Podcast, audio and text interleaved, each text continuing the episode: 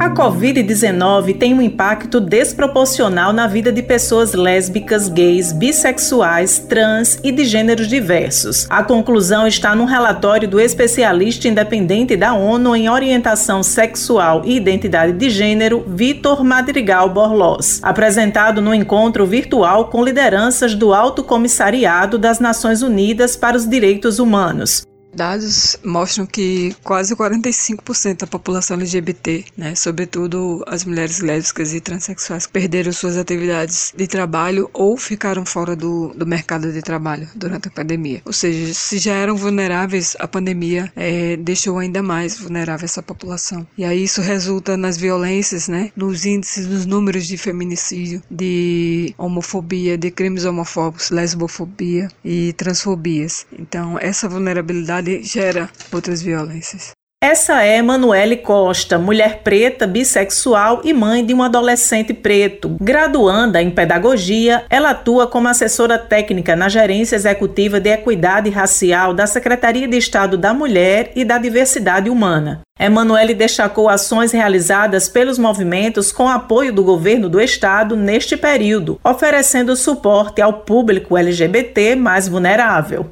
Os apoios, mesmo que virtualmente, foram muito importantes. Eu tive apoio mais de amigos próximos, né? Mas pude também poder fazer uma rede de, de ajuda, né? De apoio para outras mulheres que estavam em situação de vulnerabilidade social, mesmo de dentro dos movimentos. Então foi uma das primeiras ações que o, o Movimento Mulheres fez, né? Sobretudo o Movimento Mulheres Negras, que foi também montar essa rede de apoio para nos autoajudarmos. E isso foi muito importante durante essa pandemia, porque a gente sabe que as mais atingidas pelo desemprego são as mulheres, em especial as mulheres negras, né? E aí tem o recorte das mulheres transexuais, né, lésbicas também, que já não acessavam, né, o emprego, é, vivem muito da informalidade e outras questões, muita ajuda. E a gente sabe que essas mulheres sofreram muito mais, né, durante essa pandemia, continuam sofrendo, inclusive.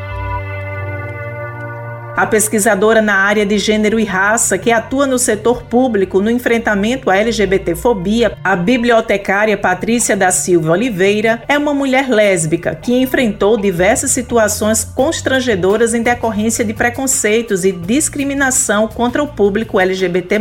E ela reafirmou esses impactos mencionados. Essa pandemia da Covid-19 acentuou as vulnerabilidades das mulheres lésbicas, né, que em sua maioria são mulheres pretas, pobres, periféricas, com baixa escolaridade, que trabalham em subempregos, que são autônomas. Então, essa pandemia ela acentua essas vulnerabilidades, de modo que ela traz dois fatores para ser observado de forma muito importante, que são agravamentos na saúde mental e ausência de fonte de renda. Essas são duas duas coisas assim que são extremamente necessárias para se viver bem.